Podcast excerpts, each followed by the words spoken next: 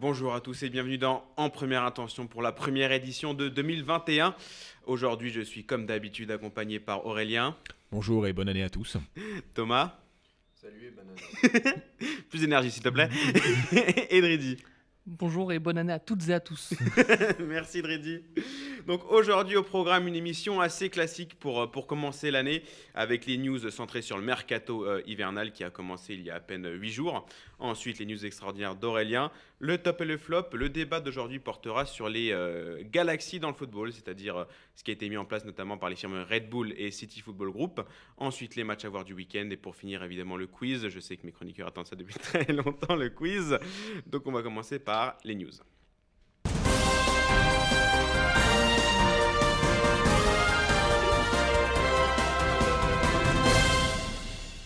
Les news et nous sommes en pleine période de mercato hivernal et pour le moment pas de mouvement important jusqu'à aujourd'hui. L'attaquant français Sébastien Haller quitte officiellement la Première Ligue et West Ham pour signer à l'Ajax Amsterdam. En manque de temps de jeu chez les Hammers, le buteur passé par la JOCR espère se relancer aux Pays-Bas. Il retrouvera Eric Ten Hag qu'il a côtoyé à Utrecht. Donc euh, l'Ajax, est-ce que c'est un bon choix pour se relancer pour euh, Sébastien Haller? Bah oui, l'Ajax c'est une équipe qui, a un jeu, qui a un beau style de jeu, qui a un bon entraîneur. Euh, alors va pouvoir s'amuser là-bas, il, va profiter voilà d'une bonne équipe. Alors que West Ham c'est un club qui est presque maudit euh, de, depuis euh, tellement d'années. À chaque fois tu penses au renouveau de ce club, tu penses que ça va, ils vont bien faire les choses, et ben finalement ils n'arrivent jamais à rien. La majorité, les statistiques de tous les attaquants qui sont passés euh, sur les 6-7 dernières années, c'est du 10 buts. C'est assez familier euh, à l'air, je crois que l'année dernière, même avec, euh, il a marqué que 6 ou 7 buts, mm. je crois qu'il était quand même meilleur buteur du club, donc c'est pour dire que c'est... que c'est la merde. Voilà, exactement. Le, le, truc après, c'est vrai qu'il a quand même... Il n'est pas... Il n'est pas mauvais avec ses pieds, mais il est quand même, il a quand même beaucoup un rôle de pivot mm. dans le style de l'Ajax. C'est pas, c'est pas quelque chose qui est très, très régulier comme, comme, comme poste.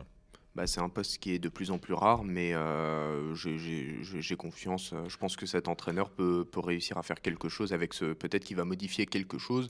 Et ça, au final, ça, voilà, il, y aura un bon euh, retour. Comme l'a dit Lorenzo, euh, tu, tu l'as dit que c'était Ten, Hag, donc il, il, voilà, il retrouve son, son entraîneur qui a réussi à le, même à le lancer quand il était à Utrecht, parce que à la JOCR, on avait un gros problème, c'est qu'on attendait le nouveau Djibril Cissé. Donc il y a eu Yaya Sonogo, il y a eu euh, Sébastien Haller, euh, là il y, a eu Florian Hayé, enfin voilà, tous ces jeunes qui malheureusement... Euh, voilà, on cherchait le nouveau Djibril Cissé. Donc il a fallu qu'il se, débarrasse de cette étiquette et malheureusement, bah, c'est en quittant la JOCR qu'il s'est vraiment comment bah, il s'est libéré d'une pression et il a enchaîné, enchaîné les buts. Finalement, on, a, on a récupéré un petit, un petit peu d'argent quand même euh, sur, euh, sur lui, sachant que là sur les 22 millions on récupère aussi une, une petite partie, donc euh, je crois que ça va nous permettre d'avoir 700 000 euros dans les caisses, ce qui n'est pas, ce qui est pas désagréable. alors c'est un attaquant français, mais international ivoirien. Je suis désolé, Lorenzo, parce que j'ai déjà, j'ai, déjà assez mal pour ça. euh, bon, bah, malheureusement pour, pour lui, bon, il quittera West sur, euh, sur une bonne note. Hein. Euh, un de ses, son dernier but, c'est sur une magnifique retournée acrobatique. J'aurais aimé le voir, le, le, voir. Bah, mais toi, tu le voyais comme un remplaçant de, de, Giroud. Ah oui, complètement. Mais après, c'est vrai que là, la forme de Giroud elle est exceptionnelle. Je pensais qu'il mm. aurait dégringolé beaucoup plus euh, rapidement et surtout euh, après la fin, euh, enfin s'il y avait eu l'euro, je me suis dit tiens peut-être que Giroud aurait pris sa retraite et à l'air le remplacerait. Mais bon, c'est pas ce qui s'est Giroud dès, dès, que tu essayes de le foutre dans le cercueil, il se réveille le coup. Ouais. on va passer à la deuxième news mercato. La rumeur Arcadius, Arcadius Milik prend de l'ampleur à l'OM mis à l'écart depuis le début de la saison à Naples, l'attaquant polonais pourrait signer à l'OM contre 10 millions d'euros. C'est le dernier prix indiqué pour l'instant demandé par le Napoli. Plus le pourcentage à la revente. Et plus le pourcentage à la revente. C'est moins que les 15 millions initialement demandés alors que l'Atlético Madrid était euh, aussi sur les tablettes. Est-ce que c'est une bonne affaire à ce prix, Arcadius Milik? Bah, Il a 6 mois de la fin de son contrat, donc euh, est-ce que c'est une bonne affaire? Je ne sais pas. Après, il était courtisé aussi par la Juve l'été dernier, hmm. parce que lui déjà euh, voudra revenir. Et puis ça va être compliqué de négocier avec le président napolitain qui en a fait une, une question de principe. Il est au clash euh, une affaire avec son club. Donc là, ça va être euh, assez compliqué. Maintenant, Milik, que pour moi, le seul argument qui peut le faire venir à l'OM, c'est éventuellement euh, l'euro, disputer l'euro en, juin. Mais est-ce qu'on va à l'OM signer un contrat de 3 ans et demi, peut-être plus, uniquement pour une échéance qui arrive dans 6 mois? Je suis pas sûr. Il faut aussi dire que c'est un joueur qui s'est quand même fait les croisés, droit et gauche. Deux fois. oui, deux fois. il, a, il a la doublette. Donc ouais, c'est, ça me paraît étonnant. D'autant plus que l'OM, on m'a expliqué qu'ils devaient vendre pour 60 millions d'euros avant de recruter, avant de dépenser 1 euro. Ils n'ont pas vendu et ils ont acheté lors du dernier mercato et là ils vont continuer à l'acheter. Donc là c'est assez surprenant. Oui, tout, discours, enfin je pense, enfin, après Thomas c'est plus toi euh, l'insider entre guillemets euh, de, Marseille, euh, enfin qui est plus, qui connaît plus de choses sur, sur, ton club.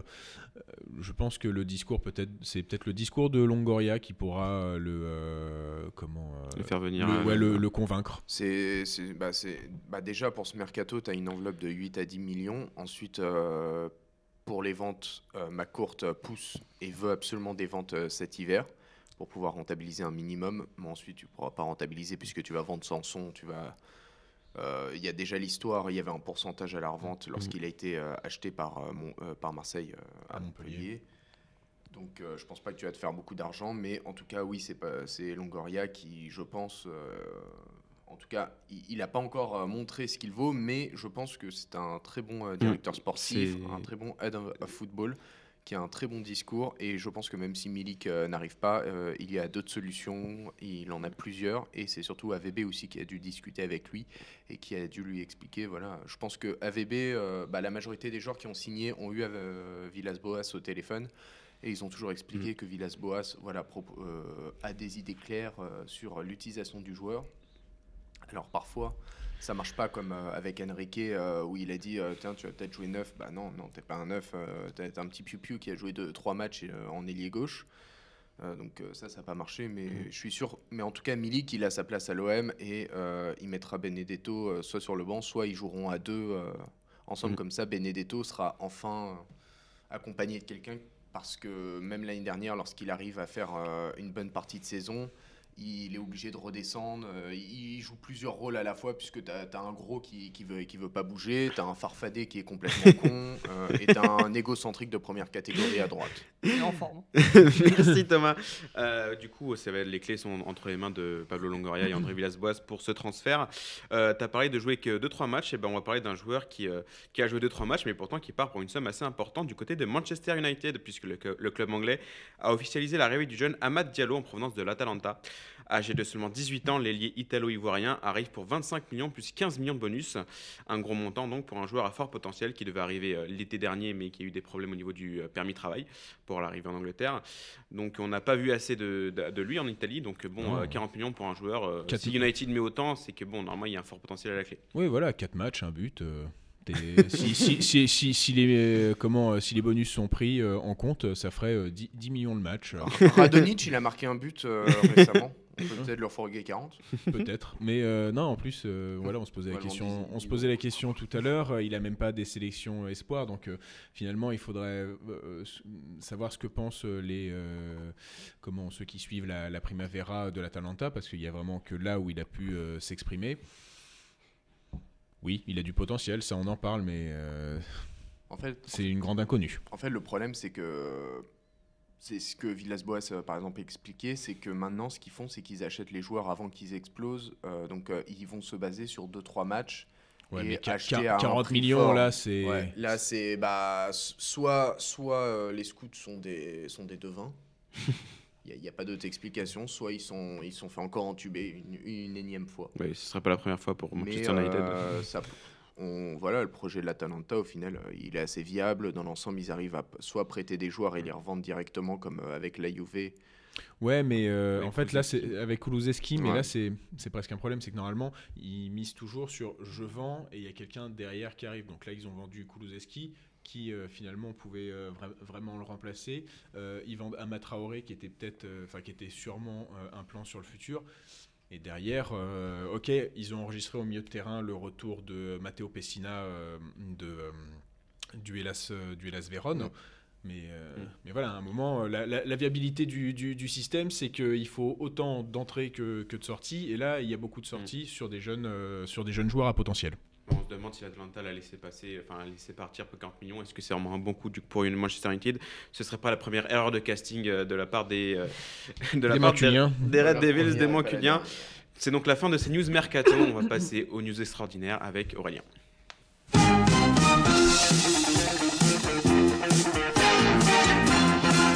Allez, les premières de 2021, c'est parti. Allez, yippee mes chers amis, voici le retour de mes news extraordinaires pour cette nouvelle année. Le football dans la peau. Les dynasties dans le monde du ballon rond commencent à être monnaie courante, mais celle-ci est sûrement la plus emblématique. En rentrant sur la pelouse contre la Juventus, Daniel Maldini a ainsi pu permettre à sa famille de disputer son millième match de Serie A pour l'AC Milan.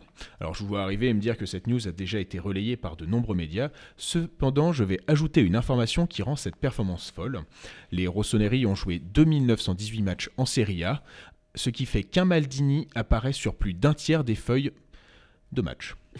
Voilà, moi je, moi j'attends toujours de marquer. Sacré dynastie. Voilà.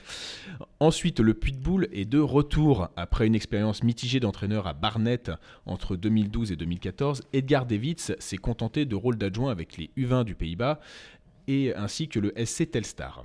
Il vient de résilier son contrat avec ce dernier pour s'engager avec le SC Olanense, qui évolue actuellement en 3 division portugaise. Il aura comme mission de faire monter le club en D2. Et enfin, Ben Tornato Douglas, non évoqué dans la rubrique transfert de Lorenzo, et pour cause, hein. Maicon vient de s'engager en D4 italienne. Dix ans après avoir remporté le triplété historique avec l'Inter, et cinq ans après sa dernière expérience avec, italienne avec le maillot de la Roma, le latéral brésilien de 39 ans s'engage avec l'équipe vénitienne de Sona. Il sera même accompagné de son fils de 15 ans qui va intégrer les équipes jeunes de ses nouveaux patrons. Bon, espérons pour l'équipe bah, que ce soit tel père, tel fils. espérons, hein. sinon, euh, sacré coup de sauna. Hein, hein, parce que euh, s'ils ont un joueur, euh, si le fils est aussi bon que Mekon et débarque en 4 division italienne, il va pas y rester très très longtemps. Bah, peut-être qu'il va dire que bah, je, suis mon fils, ou, que mon fils ira, j'irai aussi. Merci à toi Aurélien pour ces news extraordinaires. On va passer au top et au flop.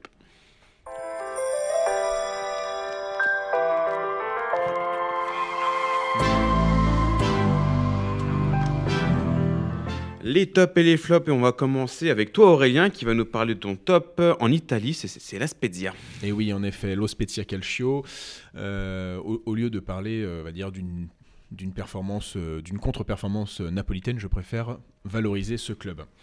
Alors, en plus, le club Ligure, euh, il n'arrivait plus à gagner depuis novembre et surtout, euh, ils avaient perdu contre des concurrents directs qui étaient euh, le Genoa et Croton. Donc, le maintien commençait un peu à sentir le roussi. C'était passé du milieu de tableau enfin proche du milieu de tableau à bah, un point sur juste au-dessus de la zone de relégation. Donc euh, je commençais à me dire que les hommes de Vincenzo Italiano n'allaient pas survivre. Bon, après en face, Naples, c'était pas non plus, euh, c'est pas non plus la grande forme dernièrement. Je crois qu'ils sont aussi à 4 ou 5 matchs, euh, soit sans victoire ou en tout cas dans une, c'est pas mauvaise série pour Naples. Ouais, pas, pas, très une bonne série. Bon, et bah finalement, la, Spezia a gagné grâce à ces deux hommes forts. Le premier, Nbala Enzola, qui est une, vraiment une des révélations italiennes de cette première de cette première moitié, euh, de saison. Donc euh, le franco-angolais, euh, tout, le monde, est surpris par, ce joueur parce qu'il a déjà marqué 8 buts en Serie A, ce qui est plus que le total de buts qu'il a mis en Série B l'année dernière. Et aussi Tommaso Pobega qui est un de mes petits chouchous qui est parce que c'est un des jeunes euh, un des jeunes du Milan AC qui devait pour moi euh, jouer le rôle de vice-caissier euh, au sein du club Rossonero et bah, finalement il a été prêté au, promu, au promu Ligure et bah, il a marqué et surtout belle performance c'est que la, Spezia était à ce moment-là en infériorité numérique.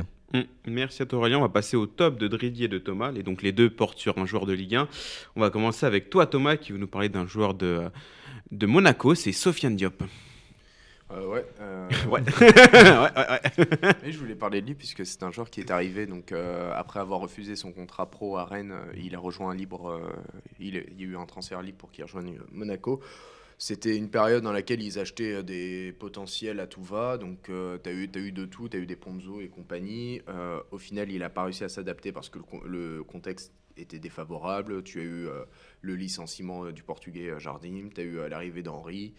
le retour de Jardim. Puis le retour de Jardim. puis, le puis le relicenciement de Jardim. Jardim contre-attaque. Jardim voilà. Donc c'est un joueur qui a jamais su. qui a jamais su profiter, qui a jamais su se, voilà, se mettre en valeur. Il a été prêté. Euh, c'est surtout son prêt euh, l'année dernière à Sochaux, donc euh, un an dans lequel il ne se sentait pas très très bien dans le club. Justement, c'est, il a expliqué qu'il a progressé mentalement, qu'il, a fait les efforts pour essayer de vraiment se, se, mettre à fond. Ça lui a fait du bien. Il revient. cette saison, il fait de plus en plus d'efforts défensifs, même, voilà, c'est, même si c'est un jeune joueur dans l'ensemble. Voilà.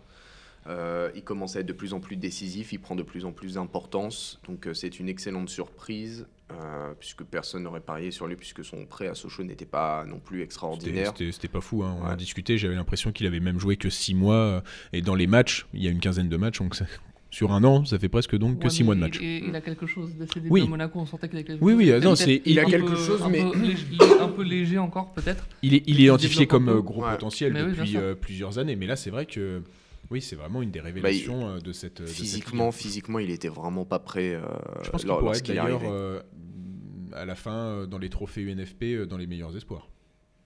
on verra, on verra. Laisse-le laisse -le faire sa bah, saison. Il a 20, ans. Hein. Il a 20, 21 ans. il est 2000, on a regardé tout à l'heure. Laisse-le laisse -le faire sa saison, mais en tout cas, elle est prometteuse. Euh, ça se trouve, avec Kovac, il va vraiment progresser. Il va prendre de plus en plus d'importance et devenir un joueur phare pour euh, cette saison, ainsi que la suivante, peut-être. Ou sinon, il sera revendu à Wolverhampton pour un montant exorbitant. On verra. Ouais. Le trading de joueurs de la part de l'SM, on sait jamais. Hein. Personne n'est à l'abri du côté du Rocher. On va passer à toi, Dridi, qui veut nous parler d'un Brésilien à Lyon qui euh, confirme tout ce potentiel. C'est Lucas Paqueta. Lucas Paqueta qui a été annoncé euh, sur les tablettes du Paris Saint-Germain, qui a finalement atterri euh, à Lyon. Leonardo l'a pris, mais il l'a pas repris. Bon. Encore une fois, bon, pas grave. Euh, bah, il est venu en fin de mercato. Il est venu bah, un peu précipitamment hein, suite à la grande interview de Jeffrey Nadelaide qui a provoqué son, son départ. Où Gino l'a, rapatrié en fin de mercato. Je trouve qu'il s'impose dans, ce milieu lyonnais. Il a tout, il a un bagage technique euh, formidable. C'est lui euh, souvent euh, qui récupère les ballons, qui va gratter les ballons. Il fait énormément de courses défensives. C'est lui vraiment qui impulse le, jeu de Lyon. C'est pour moi le, meilleur joueur de Lyon. Et c'est, il est devenu le, patron du milieu de terrain de, l'Olympique lyonnais en quelque temps. C'était pas, pas dit, hein, parce qu'il y avait quand même Bruno Guimaraes, euh, Cacré, Awar, qui avait fait un très bon Final 8, Thiago Mendes un peu en retrait, mais quand même aussi euh, qui rôdait dans les parages. Donc c'était pas dit, surtout qu'à Milan, après un bon début, il a connu un trou noir. C'est ce que j'allais dire. Il a fait euh, six, six, bons mois et après. Bah, c'est comme Piatek. Là, là, ça a été ça a été terrible après. Oui, comme Piontek. Ouais, voilà. ils sont arrivés presque en même temps. Ils, sont, arrivés, ils sont arrivés en, même temps, en janvier. Mais ce qui, est, ce qui était fascinant avec Paqueta, c'est surtout, tu prends par exemple Power qui est pas voilà, il, fait pas beaucoup de pressing ou quoi que ce soit, mais Paqueta, lui, il court sur tout le, tout le terrain, il lâche jamais euh, ses adversaires et il est toujours là pour, euh, pour gêner l'adversaire qui a le ballon, il gêne pour les passes, il est vraiment, il court partout. Mm. Et à Lyon, à Lyon, c'était assez rare. Hein, c'est un léger regret parce que par rapport à ce qu'on avait vu au début, mm. euh, qui, qui réussisse à Lyon, ça me ça me surprend pas.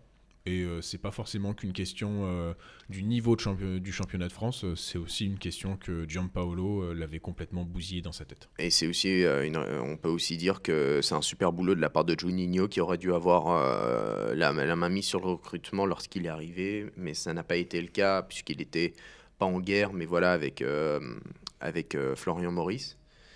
Donc voilà, Juninho démontre que il est, euh, le, il est le patron de Lyon et euh, il faut lui laisser les clés du camion parce qu'il gère.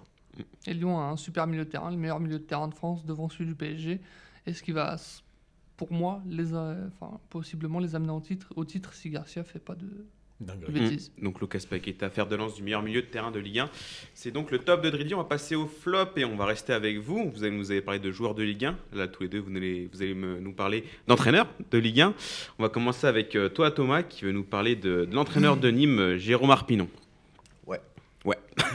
Toujours.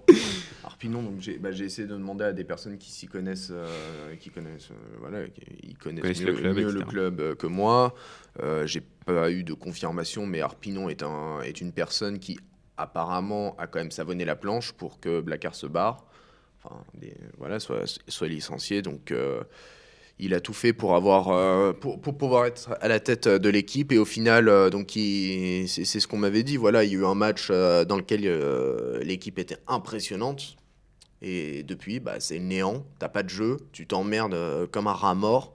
Les joueurs n'ont rien. Ils, font rien sur le terrain. Donc avais ensuite, tu avais de nombreux blessés et tout. Donc, euh, le jeu, donc euh, Arpinon nous dit Oui, mais écoutez, ils n'ont pas les valeurs nimoises. on a beaucoup de blessés, on retrouvera. Enfin voilà, son, en gros, son discours, c'est Je voudrais bien que les joueurs utilisent leurs couilles et voilà. Mais par contre, le plan de jeu, laissez tomber. J'ai aucune idée de ce que je fais. Et eh bah écoute, euh, voilà, il y a aucun. C'est, voilà, c'est ce qu'on m'a dit. C'est en gros maintenant le, seul projet d'Arpinon, c'est de balancer devant et voir euh, si s'il y a un, un miracle. C'est voilà, c'est, ça et c'est, navrant puisque Nîmes avait impressionné lorsqu'ils sont revenus en Ligue 1. Euh, t'avais une hargne, t'avais quand même un style Blacard. Et au final. Mais, après, ils ont vendu du Bobichon, du TJ Savanier. oui, mais Blacard essayait toujours d'avoir une ligne de conduite. Ali, oui. Ali, oui. Mm. Euh, À oui. Euh, mais tu avais, en fait une ligne de conduite, tu un esprit Blacard et Arpinon a tout foutu en l'air. Il a voulu. Bah, maintenant, tu as l'esprit Arpinon et ça fait vraiment très très peur. Et comme il a dit aujourd'hui, je ne démissionnerai pas. Mais je pense que tous les supporters veulent que tu démissionnes. Ils, sont presque autant en dépression que, que les Nantais avec Domenech. Bah, c'est dire. C'est une très bonne transition. comme dirait Bouba, ce n'est pas, pas moi qui quitte le caractère. Enfin, c'est pas moi, qui moi qui quitte le C'est pas moi qui quitte le rap game, c'est pas moi qui quitte les cartes. Oh alors, Idriss Sakei, là. Ok, on, passe à Drudy tout de suite. Tout était bien dans ma tête, mais c'est pas sorti de ma bouche. Donc... Phrase à tiroir on parle d'entraîneurs qui vont avoir du mal, et bah, tu vas nous parler de la nomination de Raymond Domenech à la tête du FC Nantes. Oui, la nomination de Raymond Domenech, hein, pas euh, Raymond Domenech en, lui-même, même s'il y aurait de quoi dire. Notamment aujourd'hui avec, euh, oui, notamment sa déclaration euh, où, selon l'info de l'équipe, c'est suite à, la discussion vis-à-vis de l'entraîneur de Brest et de l'entraîneur de Nantes qu'il aurait choisi d'aller à Brest. Non, il y a les, joueurs, il y a des et pourtant, Daniel Riolo dit que c'est très intéressant de parler avec Domenech. Hein. Non. Pas de football, je pense pas que ce soit. il, a, il, a, il, a, jamais dit ça, mais sinon. Il a dit ça euh, sur, une, sur une vidéo euh, combinée. Mais les joueurs, euh, les joueurs nantais ont aussi dit à Jean-Jean de ne pas venir à Nantes. Mm. De pas venir. Et ce n'est pas moi qui. Mais putain, mais j'arrive pas à sortir la. On s'en fout Vas-y, bah, vas-y, je, vais, je vais y arriver. C'est pas moi qui quitte le quartier, c'est le quartier qui quitte Non Oui, je crois que c'est ça. Vas-y. Enfin, bref. Ouais, vas-y, MC Didi. Enfin, bon, oh, Oh là là, mais ça. La fatigue. Allez, vas-y. la, transition est. Raymond Domenech. Ah, ah, Raymond Domenech. Oh là là, c'est compliqué d'enchaîner après ce que je. Bon, bref. Euh, bah, en fait, c'est la nomination qui, qui, me, qui me désole, franchement, parce que quand tu vois ce qu'il a fait au football français avec Nice Nice, c'est l'un des plus gros scandales de, de l'histoire du foot français, quand même, si c'est le plus gros. revenir après ça, 10 ans après, 24 ans après avoir entraîné en club, euh, c'est un message terrible, je trouve, envoyé. Euh, aux entraîneurs, euh, aux jeunes entraîneurs, aux entraîneurs tout court, même aux bons entraîneurs. Et puis il y a autre chose, c'est euh, qu'est-ce que représente Domenech pour euh, ses joueurs actuellement? Naïsna? Hmm. Ou une demande en mariage foirée. Donc, bah oui, bah, c'est, ah oui, non, mais je, je, serais joueur, je voudrais pas être entraîné par mais, mais Et puis encore une fois, au niveau de sa communication, on l'a vu tout à l'heure avec sa déclaration sur Jean Lucas, il est parti à Brest, j'aurais bien aimé prendre Maradona si on m'avait demandé, mais il est mort. Bon, c'est encore euh, maladroit, très très maladroit. Donc euh, on va espérer une bonne surprise, mais euh, j'en doute. Et bon. il, faut, il, faut il, faut, savoir que Domenech était très très proche, mais vraiment à deux doigts de signer l'année dernière à la place de Christian Gourcuff. Bah, c'est une affaire en cours du coup. on, aurait. Valdemar veut vraiment Raymond Domenech depuis longtemps. Il s'apprécie, s'apprécie beaucoup et puis on peut aussi souligner, enfin on peut aussi dire que Kita a très mauvais conseiller. Ah oui, non, mais c'est. N'est-ce pas, Canal Deux, deux, deux fossoyeurs euh, du football français. Mm. Ce n'est bah, pas le quartier qui me quitte, c'est moi je quitte le quartier. Voilà, je m'en suis Pas que du football, puisque euh, c'est aussi un fossoyeur Canal. Merci, on passe au dernier oh. Avec toi Aurélien qui va nous parler d'une équipe qui n'a pas gagné depuis janvier dernier, donc quasiment un an, Schalke 04. En effet, bah, qu'est-ce que je peux dire? Donc déjà, 30e match euh, sans victoire pour Schalke nous, nous, nous, nous le firent. Donc j'espère qu'ils vont réussir à faire 34 c'est techniquement, il y a 34 matchs dans la saison, dans la saison de, Bundesliga, donc ça, ça, ferait un an sans, gagner, c'est beau. donc je souhaite bon courage à Christian, Christian Gross pour le, sauvetage du, du, club, sachant que Schalke a 4 points et que le premier qui est barragiste, enfin le donc le ils sont le 16e. Le 16e, qui est barragiste, euh, est à 11 points. Donc il faudrait, il faudrait qu'ils gagnent 3 fois, ce qu'ils n'ont ce n'ont donc pas encore fait euh, depuis le début de la saison. Euh, ils viennent d'enregistrer le retour de Kolasinac. Ah peut-être que Max Mayer va revenir. Donc un peu, euh, si, si, je devais faire une comparaison avec l'Italie, c'est euh, l'année dernière le Genoa pour, euh, pour se sauver, ils avaient fait appel à de nombreux anciens joueurs, bah, Rosso Blue, donc il y avait comment il, il y avait Mattia Destro qui était revenu, il y avait aussi l'ami celui qui devait remplacer Buffon, Mathias Perrine. Mm. Bon, bah voilà. Et donc, ils, ils vont sûrement essayer de faire ça. Bon, bah maintenant, on peut même pas dire qu'il faut qu'il gagne trois fois plus, non, parce que 3 fois 0, ça fait toujours 0. Euh, donc euh, ça sent sûrement direction la D2 et ça va rejoindre Hambourg, autre euh, club historique d'Allemagne qui, qui, est en Bundesliga 2. Exactement. Merci à toi Aurélien, c'est donc terminé pour les tops et les flops, on va passer au débat du jour sur les galaxies dans le football.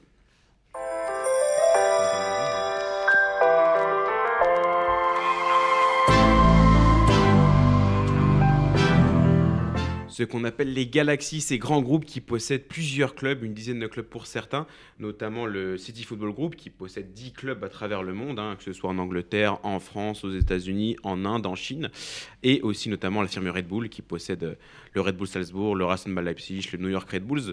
Euh, donc du coup, ces groupements de, clubs euh, possédés par des grands groupes, est-ce que c'est une bonne chose à l'avenir dans le football? Parce qu'on voit que ça se développe et que c'est sûrement euh, il n'y aura pas que Red Bull et City Football Group qui ont euh, posséder autant de clubs que ça. On a vu notamment. Euh, bah, Monaco avec le club Bruges. Oui, le, club Bruges. Donc, voilà. aussi qui a racheté un club. Euh, Moucron. Mm. Donc voilà, donc beaucoup de rachats de clubs par différents, par, par d'autres clubs du coup, par d'autres gros clubs. Donc, donc voilà, est-ce que c'est une bonne chose vraiment pour le football qu'un grand groupe possède plusieurs clubs? On a vu notamment au niveau des prêts des joueurs pour qu'ils aillent s'aguerrir dans un club satellite, mm. notamment avec Manchester City, avec Girona, avec d'autres clubs euh, comme ça. Il y a eu pas mal. Chelsea faisait ça. Ouais, Chelsea qui a euh, fait ça avec. Euh, professionnel. Hein. Ouais, avec le, Vite, le Vitesse Arnhem, Vitesse Arnhem notamment. Donc, est-ce que c'est vraiment une bonne chose pour l'avenir? On voit que ces groupes travaillent quand même bien, notamment la firme Red Bull avec Salzbourg, Leipzig, etc. Donc, est-ce que c'est une bonne chose pour l'avenir, vraiment, ces galaxies, comme on appelle ça? Un peu mitigé. Alors euh, pourquoi Disons que dans le monde, c'est bien, euh, dire, si on voit d'un côté euh, multinational, c'est vrai que ça, a l'air assez, clair. ça permet d'avoir des scouts un peu partout, mais bon, ça techniquement, c'est le réseau de recrutement est censé déjà faire cela. Après, là où ça peut être un peu plus problématique, bon, déjà, c'est deux choses. C'est qu'il peut avoir des conflits d'intérêts, parce que mm. Jérôme... Si deux, si deux équipes du même groupe s'affrontent... Euh, voilà, euh, c'est ce qui s'est passé un peu... Euh, avec Red Bull. Avec Red Bull. Mm. Oui, mais après, tout est fait pour justement qu'on tombe pas là-dessus, parce que, a priori, hmm. euh, le Manchester City 3, euh, euh, je demande à voir. Hein. tu sais pas. Eh ben, tu sais hein. pas, mais. En Europa League. ouais, et, là, 3 est quand même bien parti pour aller en Ligue 1. imagine, dans 3 ans, ils font des bons trucs et ils finissent 3 je préférerais que ce soit un autre club. Euh, c'est pas la Bourguignon. Bourguignon, mais bon, ça, c'est autre chose. Hein. la Bourgogne est bleue et blanche de toute façon. Euh, Il n'y a pas beaucoup de, de téléspectateurs non. non c'est ça. Mais, euh, mais, mais, mais, techniquement, voilà, il y a c'est vraiment ce côté-là qui me gêne, ces conflits d'intérêts avec tout, euh, tout, tout, ce qui peut passer. Et d'une certaine manière, euh, il y a autre chose, c'est que le meilleur club va aspirer les, les plus gros potentiels. Les talents. Donc finalement... Euh, en fait, c'est surtout que ça fausse le marché du transfert, étant donné que les, les, les montants sont relativement faibles. oui et non. d'autres... Alors, on, a eu le, on a par exemple eu le cas Erling Haaland, qui euh, aurait dû notamment logiquement passer de Red Bull Salzbourg au Red Bull Rasenball Leipzig. et finalement, bah, avec le montant proposé par Dortmund, euh, Leipzig ne pouvait pas faire face. c'est surtout que tout le monde n'a pas Mino Raiola comme agent. Aussi, oui. Mais avec un après, montant, il y a une... si, on prend, si on prend le dernier transfert, ouais, par exemple, pour si, ça que si on prend le dernier transfert euh, entre Salzbourg bah, et, la, et, Leipzig, donc Zobotzlai, ouais, voilà. Zozo. il est, il est quand même parti pour 20-25 millions. Alors qu'il aurait pu partir Oui, pour après, beaucoup faut, plus. faut, enfin, faut, faut que ça se voit quand même. Enfin, faut, Oui. faut, faut qu'il y ait une cohérence parce que Pour- pour- non, mais quand même, il pour- part pour un million. euh, non, voilà, je te, je là, te garantis dis que qu'il y a une couille. Ressé, Non, mais- Al-Sad oui, mais- lancer 80 millions. T'as quand même des bons montants parce que tous les clubs, parce que les deux clubs, euh, voilà, il faut Oui, qu'il y ait un non, bilan euh, comptable correct. Oui, peut-être que ça aurait pu être euh, vendu à un autre club 30-35 millions. Mais je trouve que ça va sur les montants des 30. C'était du 40-45, je pense. Il parlait. euh, à un moment, il était sur les tablettes du, du Milan, enfin de l'AC Milan, mais c'est parce qu'on avait euh, Ra- Ra- peut-être Ralph Rangnick euh, qui devait venir en tant que Entraîneur, ouais. Ouais. ouais, Oh, ça, c'est entraîneur et directeur passé, sportif. oui. Comment Oh, ça c'est pas le passé, tu dois être heureux en ce moment. Ah, mais je suis, je suis, je suis heureux. et Je trouve que Maldini fait du très bon travail, mais j'avoue que tu me retournes il y a six mois. Et j'y croyais pas, je croyais pas forcément euh, en, en- en Ma- en Maldini et il, m'a, il a su montrer le contraire. Bon, ouais, petite digression. Euh, C'est l'âge. Ouais, tu vas voir. Euh, quand je vais t'en mettre une. Euh, un peu de respect pour les aïeux. Euh, donc, euh, mais voilà, ce sont deux, deux, deux seuls points. Si, euh, quand même, c'est que. Après, si, si les clubs sont rachetés, c'est que bon bah Ils en avaient. Enfin, oui, ils étaient. Ils étaient, ils étaient Dans une mauvaise situation de base. C'est ça. Euh, mais en attendant, euh, euh, les talents vont peut-être fuir bah, des clubs comme Troyes, euh, comme euh, Gérone. Ou au comme, contraire, justement, parce que si City demain achète un talent, il a tout, tout, tout, Il tout peut aussi- le- oui, mais il re- il euh, restera Troyes. pas forcément. Ah Bon, oui, tu me oui, diras, oui, un joueur qui explose à 3, il reste pas non plus à Il reste pas 3. non plus Alors Ah, regarde, euh, lorsque City était à deux doigts de racheter le club de Toulouse, ils avaient envoyé justement le petit Garcia comme symbole euh, en Oui, prêt. mais il jouait trop bien au football. le vrai, euh, il savait, putain. Il m'avait impressionné. euh, son- Le premier match, c'était face à Marseille, euh, au vélodrome. euh, putain, il avait du ballon, le gamin. Et justement, ils ont. Oh putain, il a du ballon, on est, on est Toulouse. Allez, toi, va voir la réserve, tu seras mieux là-bas. Euh, bah, du non, coup, non, c'est une bonne chose. Mm. C'est une bonne chose parce que. euh, En partant, du principe, euh, en partant du principe que la majorité des clubs dans le foot sont mal gérés, qu'il y a des conflits d'intérêts et tout, et en partant aussi du principe que de plus en plus de fonds d'investissement euh, bizarres, on va dire, des petits fonds d'investissement chinois qui, qui n'ont aucune garantie et tout, euh, Mhm. rachètent des clubs en Ligue 2 par exemple, et ben ils, ils foutent justement ils foutent euh, les clubs dans une merde euh, Pas possible. ils les foutent dans, dans- dans la merde financièrement et justement, tu as de plus en plus de clubs historiques qui peuvent euh, disparaître. Donc, par exemple, Lille a failli y tomber en Ligue 2 il y a quelques années et à ce moment-là, tu n'avais vraiment pas les finances de, de Mhm. faire ça et voilà. Donc, euh, moi, je trouve que c'est une bonne idée puisque au moins, tu apportes de la sérénité financière. tu as, une certaine. euh, voilà, financièrement, tu es stable, tu as un projet de jeu. Souvent, tu as les gros clubs qui vont proposer justement euh, de plus en plus euh, de staff, euh, des scouts et tout, pour permettre euh, aux clubs, aux plus petits clubs tels que Troyes, de, euh, de se développer, euh, d'être plus professionnels, on va dire, dans, dans une certaine approche. Mm. Parce que de nombreux clubs de Ligue 2 sont des amateurs. Mm. Euh, donc du coup, juste pour finir, on a eu l'avis euh, d'Aurélien et l'avis euh, de Thomas là-dessus. Tu as dit que tu étais un peu plus réservé du coup de Reddy. Donc assez rapidement, est-ce que tu peux nous donner ton avis Bah, je, assez je suis général plus réservé parce que ça, ça va faire que les plus gros vont devenir plus gros et que les plus petits, bah, c'est pas qu'ils vont devenir plus petits, mais qu'ils vont plus exister tout simplement. Ça, ça va être Non, juste. ils vont exister, ça va ils vont bah, exister. non, ça va être Non, juste mais des- Troyes, ça- ils existent. Oui, mais ça va, enfin, ça- ça Troyes- va rester un satellite. Ça, va rester un ça va satellite. devenir la, la marionnette Ouais. de, de- de Manchester City, c'est ce que je, je suis en train de te dire. Et se prendre un bras dans le cul, ça fait mal. je, suis pas Jeff Merci, Fanac. je suis pas Jeff Fanac. là, Donc. euh, ah. Ah, comment, tu, comment tu veux avancer avec ça? Bref. Bon, bon, bon, bah, oui, oui. Mais c'est à l'image des entreprises qui ont, qui ont des filiales et qui les mettent un peu partout, euh, en France, euh, en Europe, dans le monde, tout simplement. Donc oui, donc ça, ça, ça- ça va être une filiale, quoi. Bon, bon. Mm. Est-ce que après c'est bien pour le football? Je suis pas sûr, mais tu me dis soit ça, soit les fonds d'investissement. Bah, je suis mitigé, mais l'idéal, ce serait d'avoir ni fonds d'investissement ni ça. Mm. Malheureusement, il faut affronter la dure réalité du euh, football actuel. C'est donc la fin de ce débat. On va passer au match à voir du week-end. C'est parti.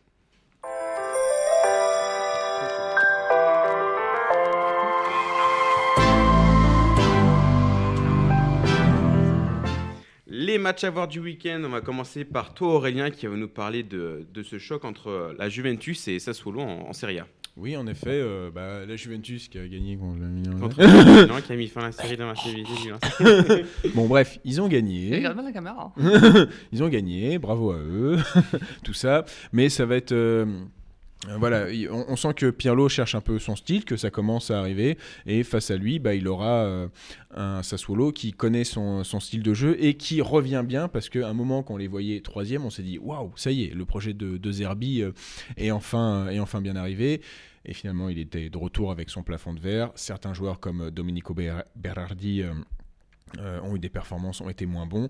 Euh, Caputo a été blessé ensuite. Euh, bah forcément, ils sont, Sassuolo est encore dans les places européennes.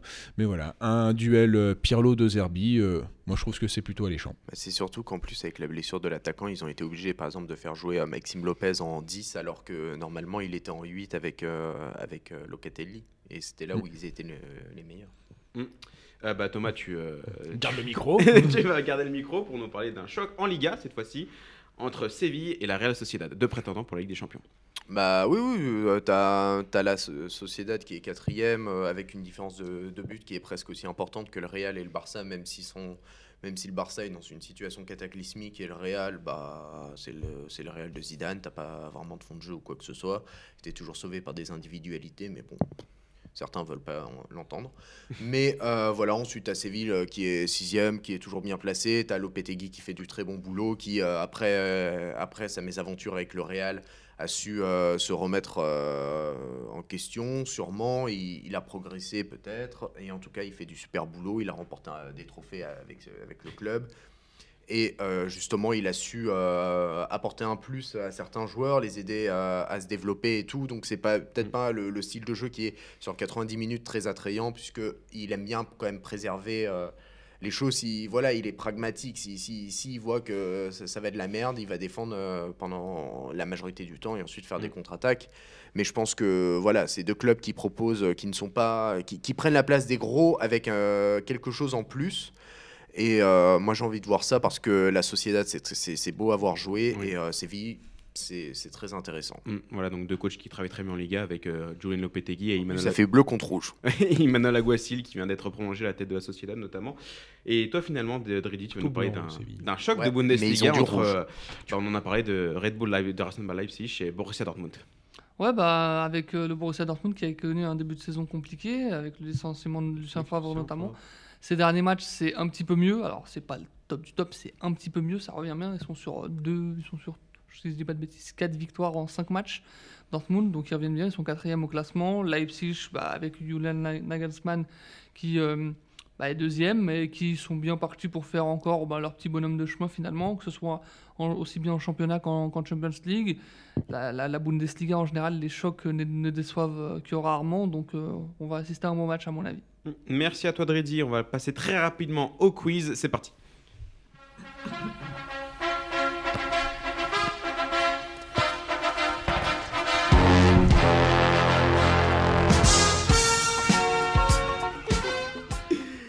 Le quiz, on va passer à un format euh, classique avec une suite de clubs par lesquels un joueur est passé. Il va falloir deviner le joueur. Et toujours pas dans le chronologique, je préchote la question. On va commencer par le premier joueur, euh, Almeria. Joueur qui est passé par Almeria. Ensuite, Valencia. Almeria, Valencia, Middlesbrough.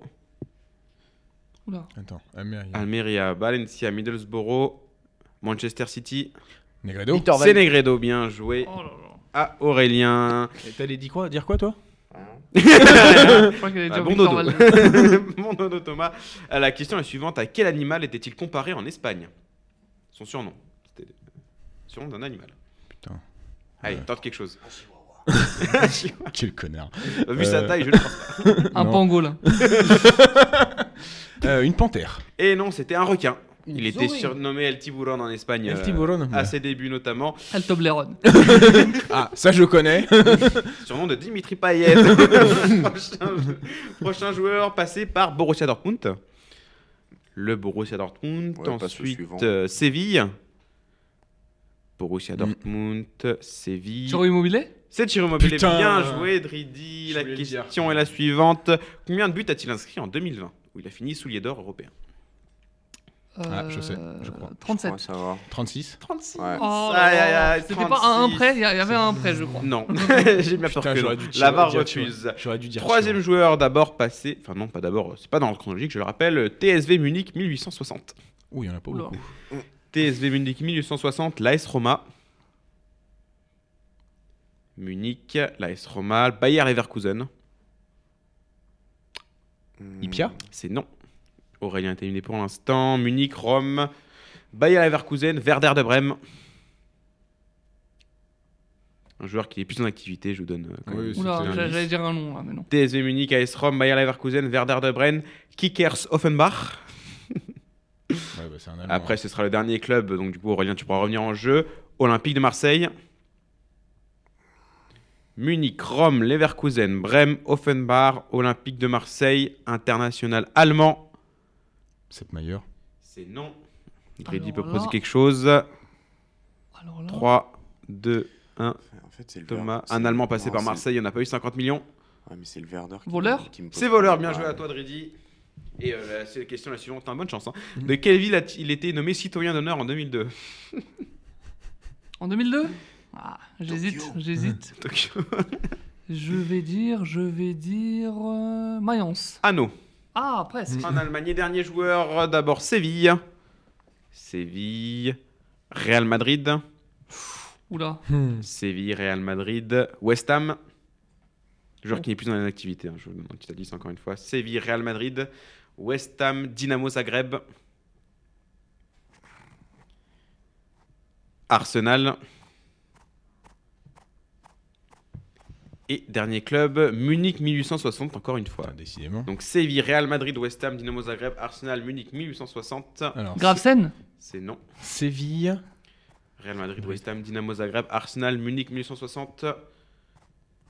Julio Batti. Non. C'est. Non, Non, non, non, non, non. Attention. 3, 2, 1. C'était Davor Zucker. Oh là. Zucker, bah ouais. Davor Zucker. J'ai gagné Squeeze. Et oui, tu as gagné la question. alors que j'avais Chiro hein. Immobilier alors. Combien de buts a-t-il marqué lors de la Coupe du Monde 98 Davor Zucker Six. C'était Sept. 6. Six, ouais. Exactement, Dridi qui remporte ce premier quiz de 2021. Bien joué à toi, Dridi. Merci à tous de nous avoir suivis sur YouTube. On se retrouve très prochainement dans En Première Intention. Bonsoir à tous. Putain,